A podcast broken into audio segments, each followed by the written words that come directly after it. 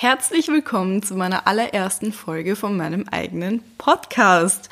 Wow, das fühlt sich mega komisch an, das zu sagen.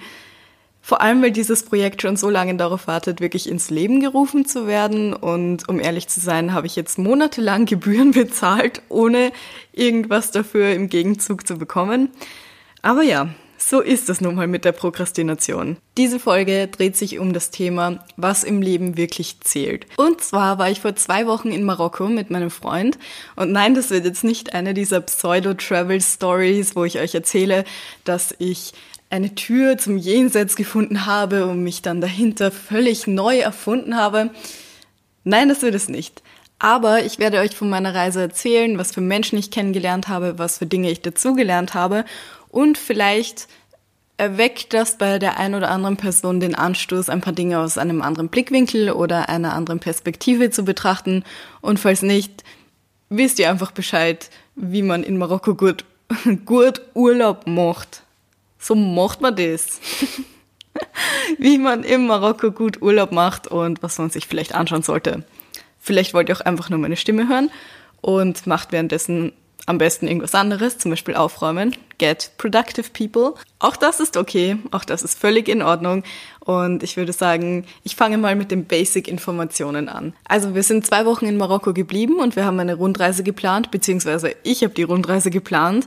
Wir haben insgesamt sieben Städte abgeklappert und haben uns dort ein Auto gemietet, was sich by the way als eine richtig gute Idee rausgestellt hat und wirklich teuer war es auch nicht. Der ganze Trip war wirklich extrem spontan. Ich hatte nicht viel Zeit, irgendwie die Sachen zu planen und den Trip zu planen, die Unterkünfte zu buchen und äh, ich war kurz vor einem kleinen Mental Breakdown, weil ich es wirklich hasse, Reisen zu planen. Das ist wirklich gar nicht mein Ding.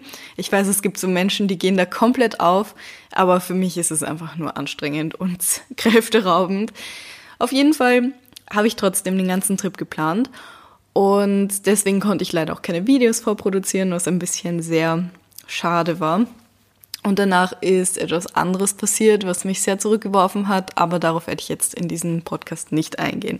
Vielleicht ein andermal, vielleicht in einem Video, who knows. Rein preislich gesehen kann ich euch schon mal sagen, Marokko ist verhältnismäßig sehr günstig und das habe ich auch total geschätzt, weil wir hatten nicht wirklich das größte Budget auch wenn ich viel Geld ausgegeben habe, weil ich dort einen Teppich gekauft habe, aber dazu kommen wir noch.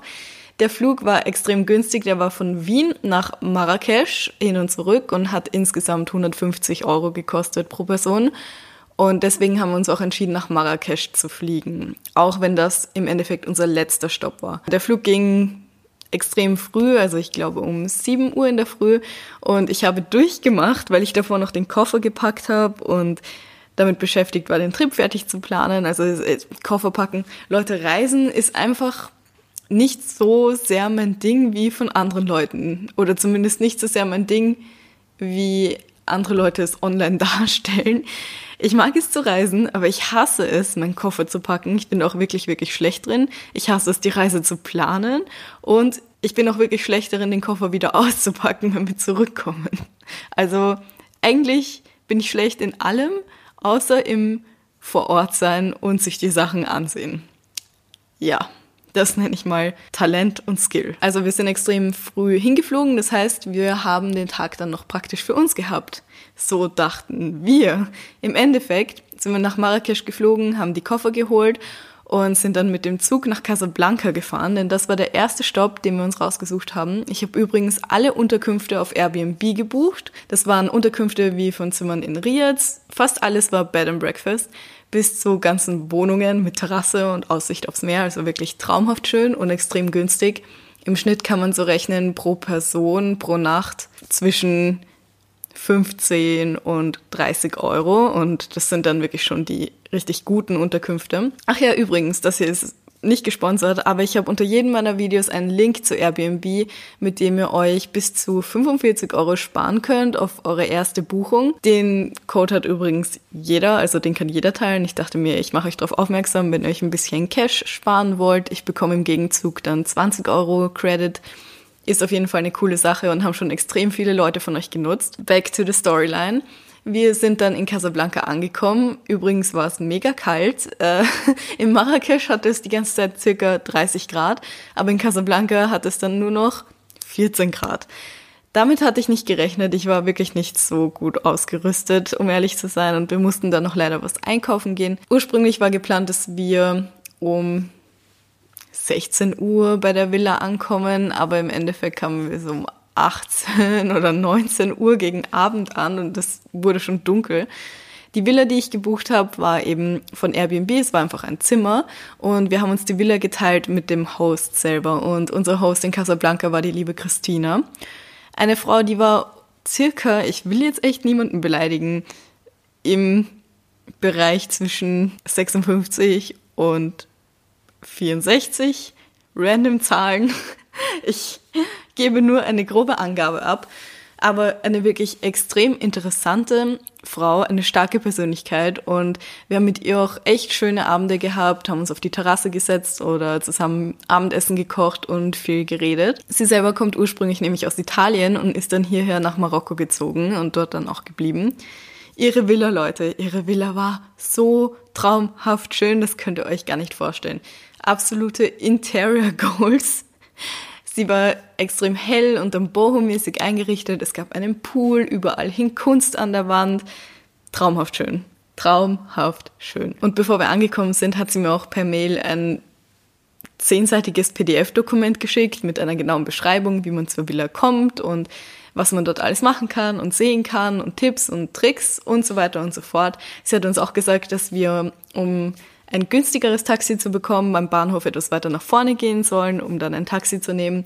Das hat leider überhaupt nicht funktioniert und wir haben so viel Zeit vergeudet, als wir das probiert haben. Erstens einmal, mit den Koffern sieht einem natürlich jeder an, dass man Tourist ist und die Leute versuchen dir das Geld aus der Tasche zu ziehen.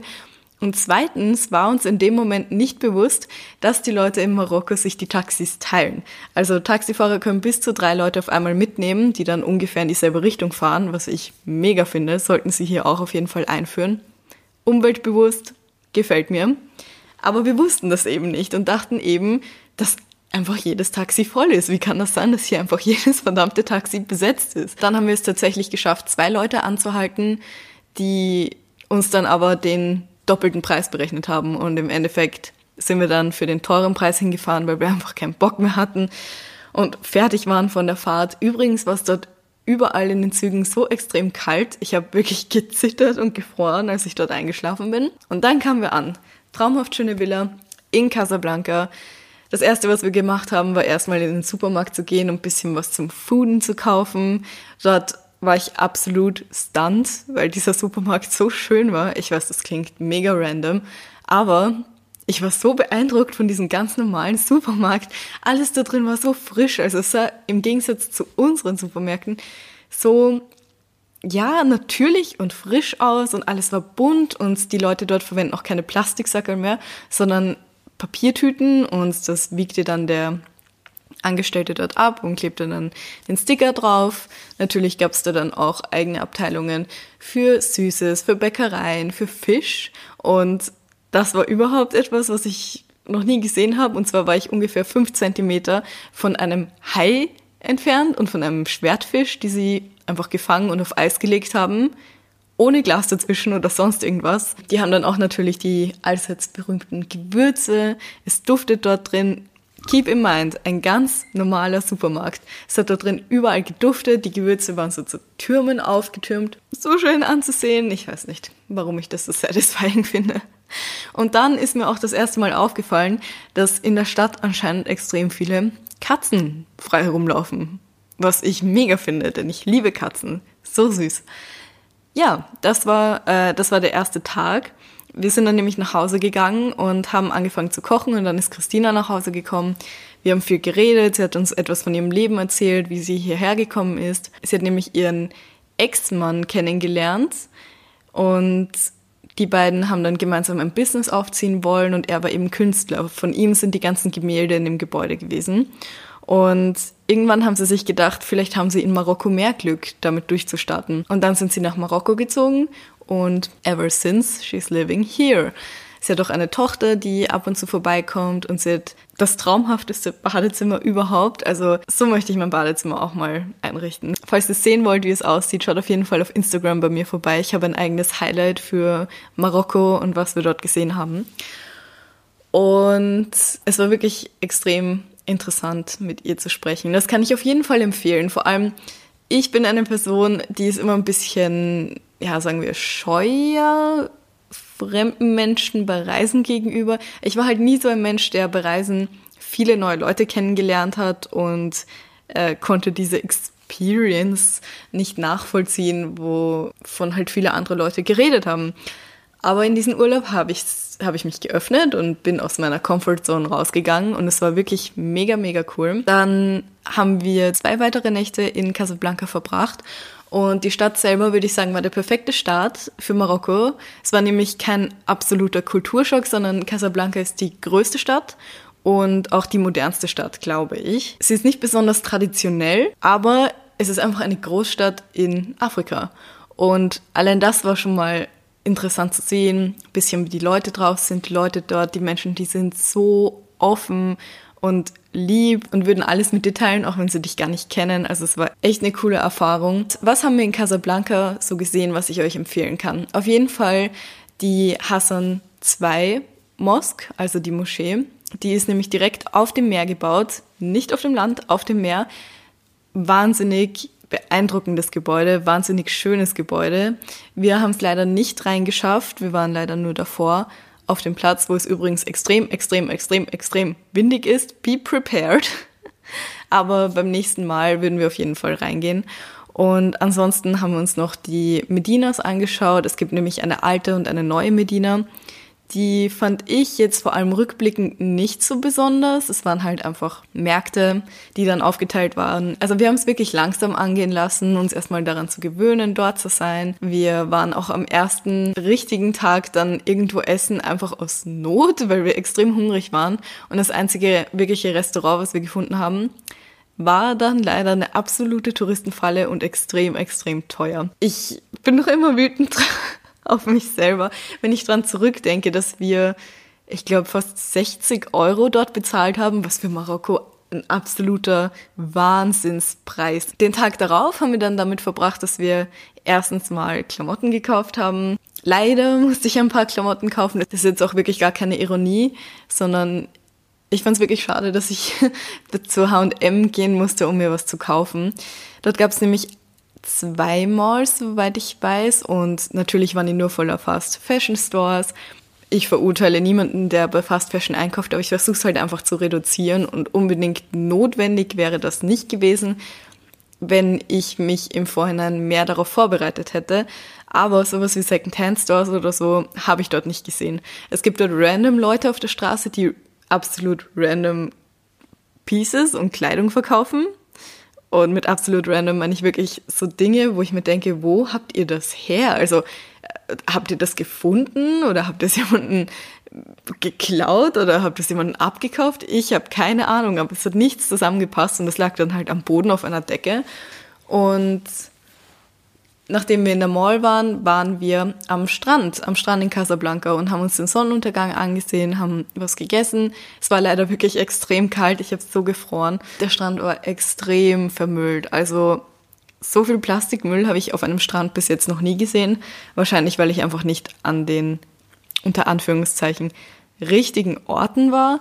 Aber ich fand es wirklich, wirklich schade. Wir haben dann angefangen, in der großen Tüte, die wir von H&M hatten, Müll aufzusammeln und wir sind echt nicht weit gegangen. Ich würde sagen, nicht mal 100 Meter und die Tüte war voll. Voll mit allem Möglichen. Dort gab's Schuhteile, Flaschen von irgendwelchen Automitteln, Seile, natürlich Plastikflaschen wie immer, Verpackungen, eine fette Glasscherbe, irgendwas, irgendwas von einem Fußballverein. Also alles Mögliche wurde dort einfach weggeworfen. Das, was ich wirklich cool fand, war, ich meine, uns haben die Leute angeschaut, als ob wir komplett deppert gewesen wären. Aber eine Person hat uns gesehen und hat uns dann halt den Müll mitgegeben, was schon mal ein cooler Denkanstoß ist auf jeden Fall. Beziehungsweise ich finde es allgemein ganz nett, wenn andere Leute das sehen, denken sie sich vielleicht beim nächsten Mal, dass sie es nicht wegwerfen oder vielleicht machen sie das auch mal. Es ist auf jeden Fall ein guter Schritt, würde ich sagen. Dann ging es auch nach Hause. Also Casablanca haben wir wirklich sehr ruhig angehen lassen. Und wir haben uns dann auch ein Taxi nach Hause genommen. Wir haben uns auch öfters schon Taxis mit Leuten geteilt. Und der Taxifahrer war extrem jung. Ihr müsst Ihr müsst, kleiner Tipp, ihr müsst immer, auf jeden Fall immer, immer fragen, wenn ihr mit dem Taxi fahrt, ob sie das, ähm, den, das, der, die das Meter einschalten können, das Taximeter. Wenn sie das machen, gute Leute. Und der Typ hat das eben gemacht. Das heißt, die Taxifahrt war mega günstig. Die hat nur zwei Euro gekostet oder so. Auf einmal fängt er an, eine Orange zu schälen und hält uns einfach die Hälfte hin, ob wir sie essen wollen. Und hat sie einfach mit uns geteilt. Ganz casual. Würde bei uns nie im Leben jemand machen. Also die Leute dort sind wirklich, wirklich freundlich. Dann waren wir noch auf dem Rooftop von der Villa und das war es eigentlich auch in Casablanca. Das Ganze mit dem Automieten war, um ehrlich zu sein, etwas extrem umständlich. Wir mussten nämlich zum Flughafen fahren, um das Auto abzuholen und sind dann mit dem Auto wieder zurück zur Villa, haben die Koffer eingepackt und sind dann von dort zu unserem nächsten Stopp und zwar nach Saleh gefahren. Saleh ist ein kleiner Nachbarort von Rabat. Rabat ist die Hauptstadt von Marokko. Und um ehrlich zu sein, sind wir dort gar nicht absichtlich gelandet, sondern ich habe ein Airbnb gebucht und es war einfach dort, obwohl ich dachte, dass es ursprünglich in Rabat ist. Aber wie sich herausgestellt hat, war das einfach die coolste Experience ever. Und zwar war das so ein kleiner Ort, dass dort kein einziger Ausländer war. Wir waren die einzigen Leute dort. Ich würde sagen, dort hat man richtig gemerkt, wie die Leute wirklich leben. Und es gab ganz viele enge, verwinkelte Gassen. Vor allem, was ich auch, was mir auch nicht so ganz gut getan hat, das Essen dort, Leute, das Essen. Dort gibt es extrem viele frische Sachen, ja. Aber die Leute essen dort sehr viele Teigwaren, habe ich das Gefühl. Und Fleisch. Sie essen auch sehr viel Fleisch.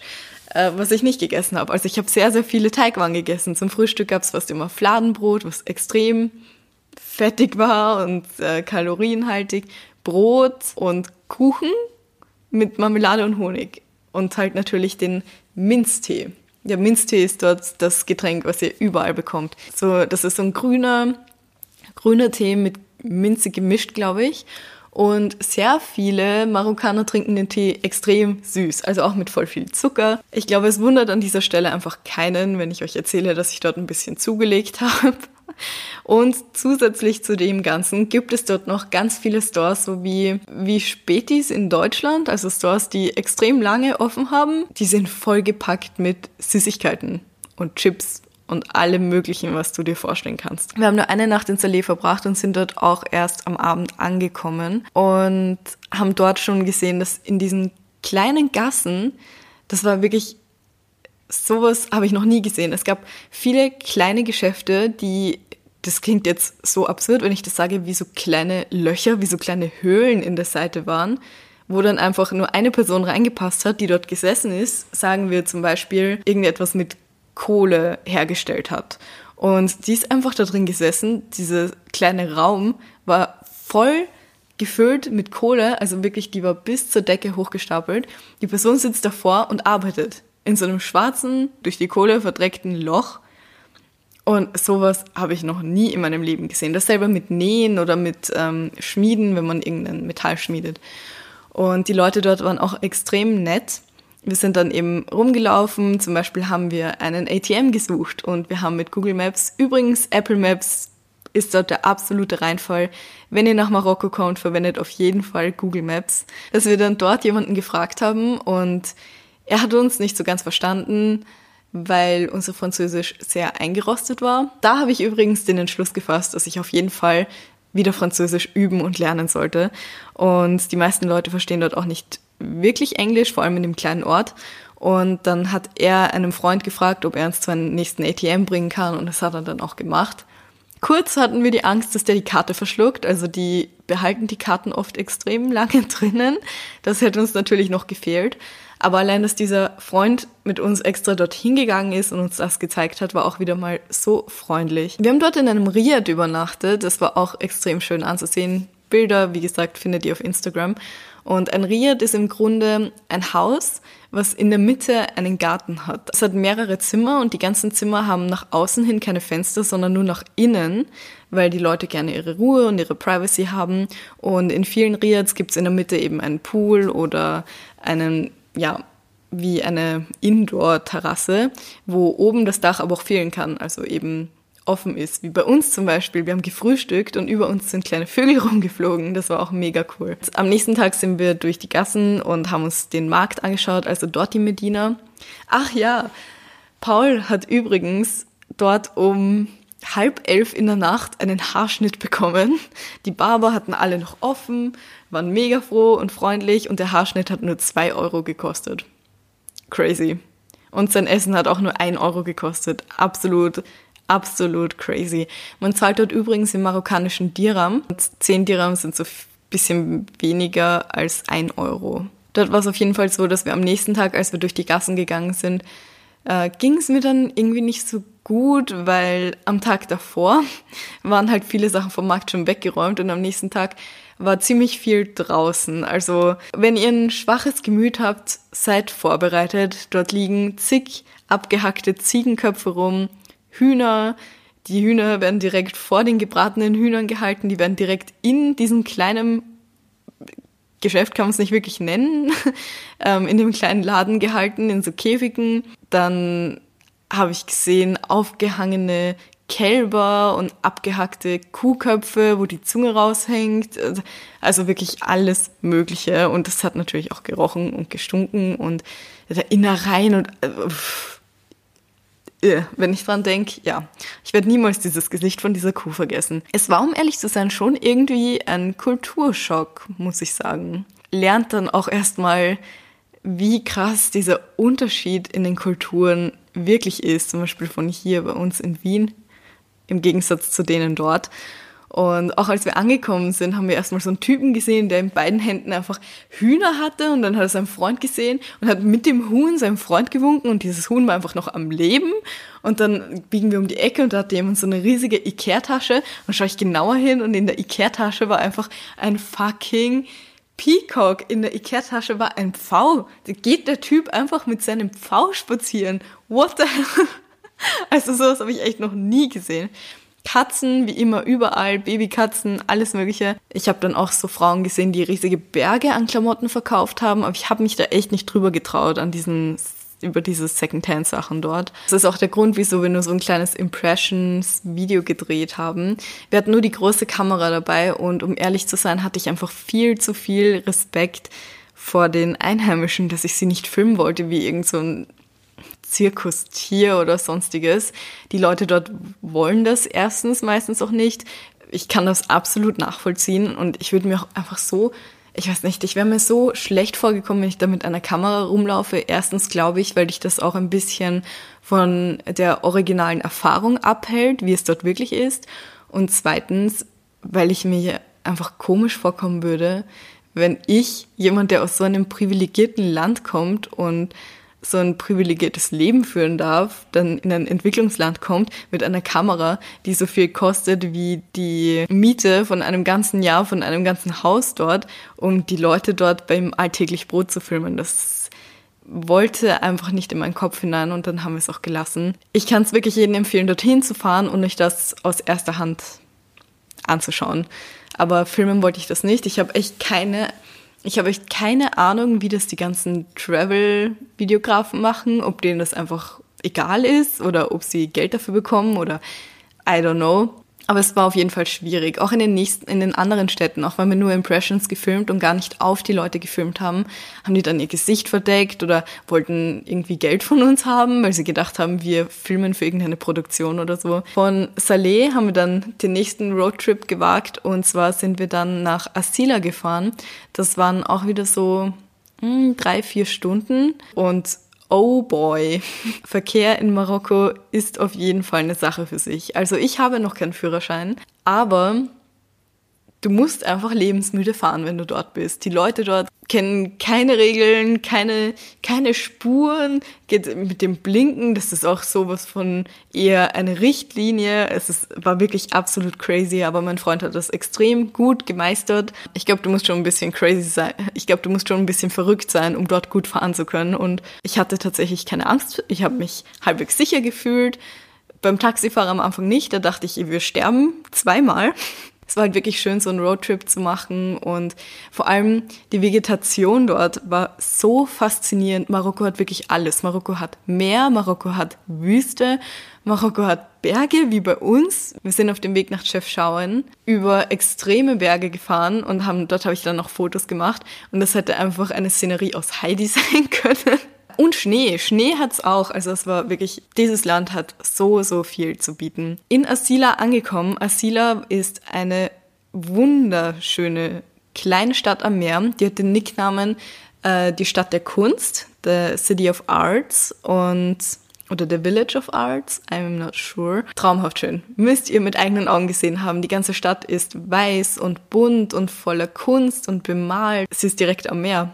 Aber wir haben es leider, wir haben nämlich irgendwie in fast jeder Stadt nur zwei Nächte eingeplant und wir haben zwar in den zwei Wochen so viel gesehen und so viel erlebt, aber wenn wir zurückkommen würden, würden wir uns auf jeden Fall viel mehr Zeit nehmen für die einzelnen Städte, um dort dann noch ein bisschen zu entspannen oder halt wirklich alles zu erkunden. Wir haben es nämlich in Asila leider nicht mal an den Strand geschafft. Gut, vor allem mir ging es halt auch gesundheitlich nicht so gut.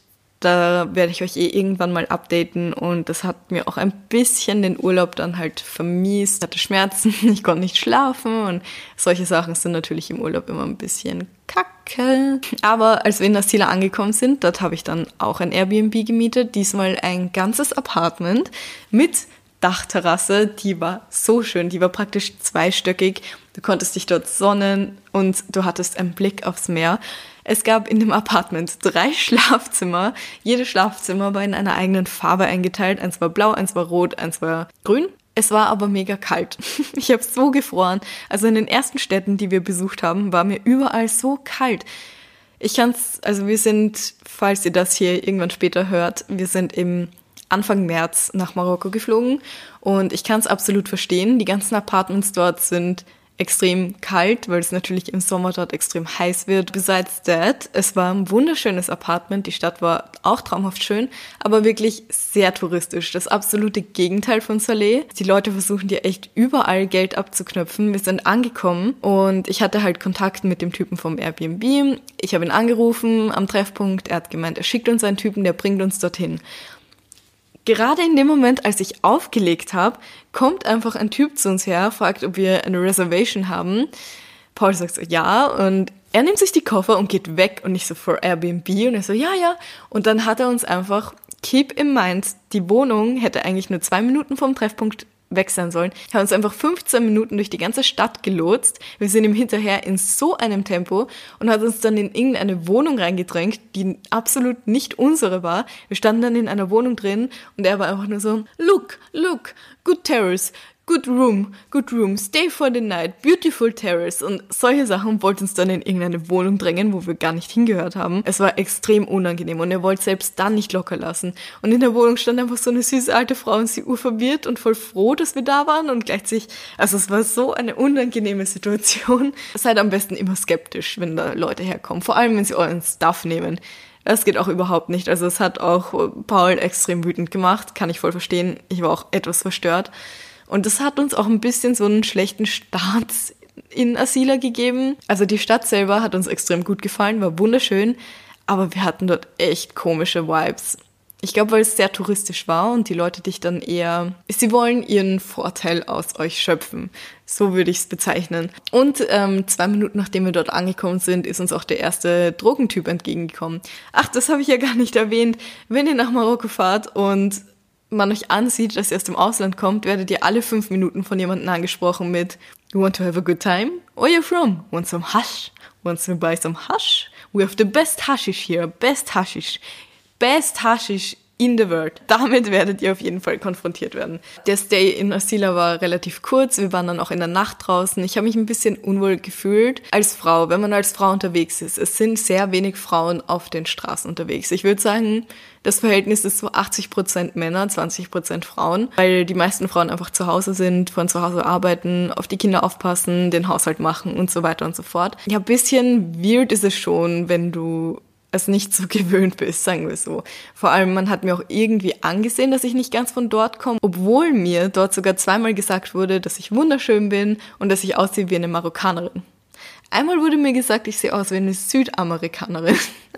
auch interessant. Also unser nächster Host hat dann auch gemeint, man kann mein Gesicht überhaupt nicht zuordnen. Ich könnte halt irgendwie so alles sein. Nehme ich, habe ich als Kompliment aufgefasst. Dieser Haschisch-Typ vom Anfang, der uns da angequatscht hat, hat uns nicht in Ruhe gelassen.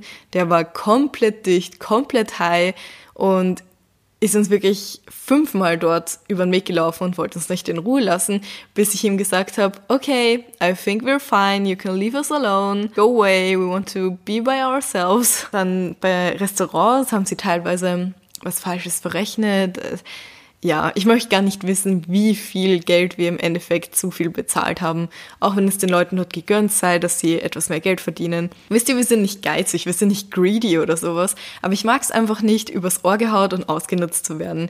Zum Beispiel bei Taxifahrten. Wir haben eben immer nach dem Meter gefragt, wenn uns jemand die, den Meter angeschalten hat. Dann haben wir dem dann auch viel mehr Geld gegeben, als es eigentlich gekostet hätte, weil es halt einfach Peanuts ist und wir den Leuten eine Freude machen wollten. Was wir aber nicht geil finden, ist, wenn uns jemand einfach das Doppelte oder Dreifache charged, einfach nur, weil wir aus einem anderen Land kommen. Der nächste Stopp war Chefschauen. Wir sind nach Chefschauen auch vier Stunden wieder gefahren und diese Stadt ist traumhaft schön. Ich wusste zwar, dass sie eher in den Bergen liegt, aber ich wusste nicht, dass sie einfach direkt auf einem in, in den Bergen liegt. Also wirklich direkt. Du bist dort hast die Kulisse der Stadt und vor dir einfach die Berggipfel. Teilweise konntest du dann bei klarer Sicht sehen, dass dort oben Schnee liegt und es war so eine schöne Stadt. Ich war noch nie irgendwo, was damit vergleichbar gewesen wäre. Also Chef Schauen muss unbedingt auf eurer Liste stehen. Sie wird nämlich auch The Blue Pearl genannt, die blaue Stadt. Wie ihr euch vorstellen könnt, wurden wir dort alle fünf Meter angequatscht, ob wir Gras kaufen wollen. Aber besides that war dort die Relation von Mensch zu Katze am allerhöchsten. Und das ist doch wohl ein Pluspunkt, würde ich sagen. Also die ganze Stadt ist zum Großteil blau angemalt und es ist wirklich so schön. Die Stadt lebt einfach von Tourismus und es gibt dort so viele Sachen, die man dort potenziell kaufen könnte. Alles handgemacht, von Schmuck über Taschen, Teppiche und so weiter und so fort. Und ich habe dort auch wieder ein Zimmer in einem Riad gebucht, auch mit Dachterrasse, also der Ausblick dort oben, wow. Wir sind dann am Abend auch gleich rausgegangen, um uns was, äh, um uns ein Restaurant zu finden und haben dort dann Schmuck gekauft in einem ganz kleinen Laden. Der Besitzer des Ladens hieß Salem. Salem bedeutet anscheinend Frieden. Er war, ich habe glaube ich noch nie in meinem Leben so einen, na doch, mein Stiefvater ist auch sehr ruhig, aber Salem selber war so ein ruhiger Mensch. Und Chefschauen, die Stadt insgesamt ist sehr ruhig. Ich habe das Gefühl, die Leute schätzen die Touristen dort viel mehr und sie zwingen dich nicht irgendwie, irgendwie was zu kaufen, sondern sie fragen dich nett und beraten dich. Und wir hatten mit ihm wirklich ein extrem langes Gespräch, also sicher so eineinhalb Stunden lang. Was ihr nicht vergessen dürft, wenn ihr dort etwas kauft, ihr müsst immer verhandeln, immer verhandeln. Ihr solltet jetzt nicht irgendwie, wenn dir jemand 1000 sagt, äh, mit 5 entgegenkommen, aber ihr könnt schon so rechnen, dass ihr die Person auf mindestens die Hälfte des Preises runterhandeln könnt. Das war etwas, was mich extrem beeindruckt hat. Und zwar haben wir unser letztes Geld eben für Pauls Schmuck ausgegeben und da ich aber noch selber etwas haben wollte und wir kein Bargeld mehr hatten, habe ich gemeint, ja, wir kommen morgen wieder, wir zahlen das. Und er hat mir einfach alles eingepackt und hat es mir gegeben und hat gemeint, ich kann es mitnehmen. Er glaubt, wir sind gute Menschen und wenn wir morgen wiederkommen, dann freut er sich natürlich. Wenn nicht, dann nicht. Das ist nicht die Welt für ihn, aber er vertraut uns und ich soll es mitnehmen. Und wir können es morgen zahlen. Haben wir natürlich dann auch gemacht am nächsten Tag. Er hat sich auch mega gefreut, uns wieder zu sehen, wollte uns noch was andrehen. Wir sind standhaft geblieben. Wir haben auch so ein mega nettes Lokal gefunden. Also wenn ihr nach Schiffschauen kommt, gibt es dort einen Hauptplatz. Und bei dem Hauptplatz sind extrem viele Leute, die euch anwerben wollen, in ihr Lokal zu kommen und etwas zu essen. Dort ist natürlich alles etwas teurer. Gleich daneben, also wirklich keine 100 Meter in einer Seitengasse gibt es ein Lokal, was gleichzeitig ein Hostel ist. Sieht echt mega schön und traditionell von außen aus. Und das war so günstig und so lecker dort. Wir sind einfach beide Abende hintereinander dort essen gegangen. Und dort hat ein Essen, so ein Drei-Gänge-Menü für eine Person, weniger als 6 Euro gekostet. Am nächsten Tag wollten wir zur spanischen Moschee hochgehen, eine kleine Wanderung den Berg hinauf auch eine Touristenattraktion. Wenn ihr hochgeht, kommt ihr auch an so kleinen Wasserfällen vorbei. Die Leute haben dort Cafés aufgemacht. Dort gibt's so traditionelle Wäschereien, wo ähm, die Einheimischen ihre Wäsche waschen, wirklich noch auf so Steinschrubben. Sehen dann halt auch diese typischen Touristensachen. Die Leute wollen dir Hüte andrehen. Mit so lustigen Pompons drauf oder wollen Geld von dir, wenn du ein Foto mit deren Pfau machst und so weiter und so fort. Wir sind dann im Endeffekt gar nicht wirklich zur spanischen Moschee gegangen, um den Ausblick zu genießen und den Sonnenuntergang, weil dort schon so viele Leute waren, sondern und ich muss ehrlich sagen, das wurde in erster Linie davon geprägt, dass ich einfach so, so dringend pinkeln musste. Und da waren aber so viele Menschen. Es war zwar Natur, aber es waren so viele Menschen, dass ich nirgendwo in Ruhe pinkeln konnte. Ich bin ausgeflippt, dass meine einzige Möglichkeit war, einfach so einen gottverdammt steilen Hang, der absolut nicht zum Wandern und zum Klettern gemacht war, hinaufzuklettern, um dann hinter einem riesigen Stein mein Geschäft zu verrichten. Und dann sind wir noch weiter nach oben geklettert. Das war auf jeden Fall nicht ungefährlich. Und es tut mir sehr leid, Mama, falls du das hörst. Ich weiß, du siehst das absolut nicht gern. Aber der Ausblick von den riesigen Steinen dort oben war der Wahnsinn. Also wir haben dann dort auch den Sonnenuntergang erlebt. Die ganze Plastiksache, die ich schon über Casablanca angesprochen habe. Leute, das war, glaube ich, der letzte Ort, wo ich es erwartet hätte, dass dort oben in keine Ahnung wie viel Metern Höhe Plastikmüll liegt. Aber selbst dort oben lagen einfach Flaschen, Dosen, zersplitterte Plastikteller, äh, zwei Hosen lagen darum. Ich will nicht wissen, was da passiert ist. Sex dort oben stelle ich mir auf jeden Fall sehr unangenehm und kalt und steinig vor. Aber jedem das seine, ne? Diese ganze Verschmutzung in den Entwicklungsländern, da hat ein Gespräch mit der Christina irgendwie mir einen anderen Zugang zu dem ganzen Thema eröffnet. Und zwar haben wir ihr von der Strandsituation erzählt. Und sie hat uns dann eben erzählt, dass die Leute hier Plastik nicht wie wir als Verschmutzung ansehen, sondern als ein Zeichen von Modernität und Fortschritt und dass die Leute schon fast stolz darauf sind, wenn sie Plastikmüll irgendwo liegen haben, weil das einfach zeigt, dass sie modern sind und einfach mithalten können sozusagen. Und der Grund dafür, wieso einfach alles so verschmutzt ist, ist erstens, weil natürlich die Entwicklungsländer sich an Europa orientieren und natürlich nachzügeln wollen und auch müssen. Und die hatten einfach nicht genug Zeit, um sich schnell genug an die ganzen Verpackungen und das Plastikzeug zu adaptieren. Und deswegen gibt es einfach so viel Müll, der herumliegt. Was bei uns einfach in mehreren, keine Ahnung wie vielen Jahrzehnten passiert ist, ist in, bei denen einfach bei, in, innerhalb von 50 Jahren passiert. Die Leute wissen einfach nicht wirklich, wo hinten und vorne ist, wisst ihr? Wenn man jetzt auf sie zukommt, zum Beispiel, ähm, wenn Christina irgendwo Fleisch kaufen wollte, bei einem Metzger oder so, dann muss sie schon fast mit ihm zum Streiten anfangen, dass er das Ganze nicht in Plastik einpackt, weil der Metzger zum Beispiel das nicht versteht, dass es umweltschädlich und eigentlich nichts Gutes ist, sondern er meint, es ist hygienisch, es ist modern, es ist neu und so weiter und so fort. Du brauchst das unbedingt, es ist gut. Und das kommt dort, das ist dort noch gar nicht angekommen. Und ich glaube, das wird dort auch nie wirklich so ganz ankommen, wie es das bei uns hier tut. Ähm, die Leute, wie gesagt, wissen dann nicht wirklich, wo hinten und vorne ist. Wisst ihr, man kommt in so einer kurzen Zeit einfach auf sie zu und sagt, ihr braucht das, das ist neu, das ist gut und modern, ist ein absoluter Wirtschaftsriese und damit könnt ihr das und das machen. Und dann innerhalb wie von einem Schnipser erzählt man den Leuten einfach, dass es schlecht ist und wir brauchen das nicht mehr. Ich meine, die denken sich dann halt auch so, was wollt ihr jetzt? Und innerhalb von der kurzen Zeit sich an das Ganze anzufreunden, das herzustellen, das Ganze weiter zu verarbeiten oder wo man den Müll jetzt ablagert und wie man mit dem ganzen Thema umgeht, das war einfach viel zu wenig Zeit. Nicht zu vergessen, dass die auch gar nicht so viele Ressourcen und so viel Geld haben wie wir. Das Ganze ist wiederum ein anderes Thema mit, ähm, wie die Leute unterdrückt werden mit ihrer eigenen Währung, die viel weniger wert ist und so weiter und so fort. Vielleicht kommen wir da irgendwann mal bei einem anderen Podcast drauf zu sprechen. Der hier ist eh schon mega, mega lang. Holy shit, ich hoffe, ihr hasst mich nicht. Ja, das ist ähm, die ganze Plastiksituation. Was mir halt dort auch aufgefallen ist, dort ist eben extrem viel in Plastik eingepackt. Die ähm, ganzen Plastikflaschen sind noch viel dicker als bei uns. Also das sind einfach so Kleinigkeiten, woran man es dann merkt. Und ganz besonders, wie dort oben auf dem Berg, wie zum Teufel, sind diese Sachen dort nach oben gekommen? I don't know. Und wie lange liegen die schon dort oben? Den Rest der Zeit in Chefschauen haben wir damit verbracht, noch die Stadt zu erkunden. Wir sind dort natürlich nur zu Fuß gegangen, haben Katzen gestreichelt. Ich habe dort ein Stück Kuchen gekauft, was mir ein kleiner Junge verkauft hat, weil ähm, die Eltern nicht da waren. Ich glaube, die waren beten. Das ist natürlich auch so eine Sache. Der Islam und die Religion dort sind natürlich ein extrem großer Bestandteil der Kultur.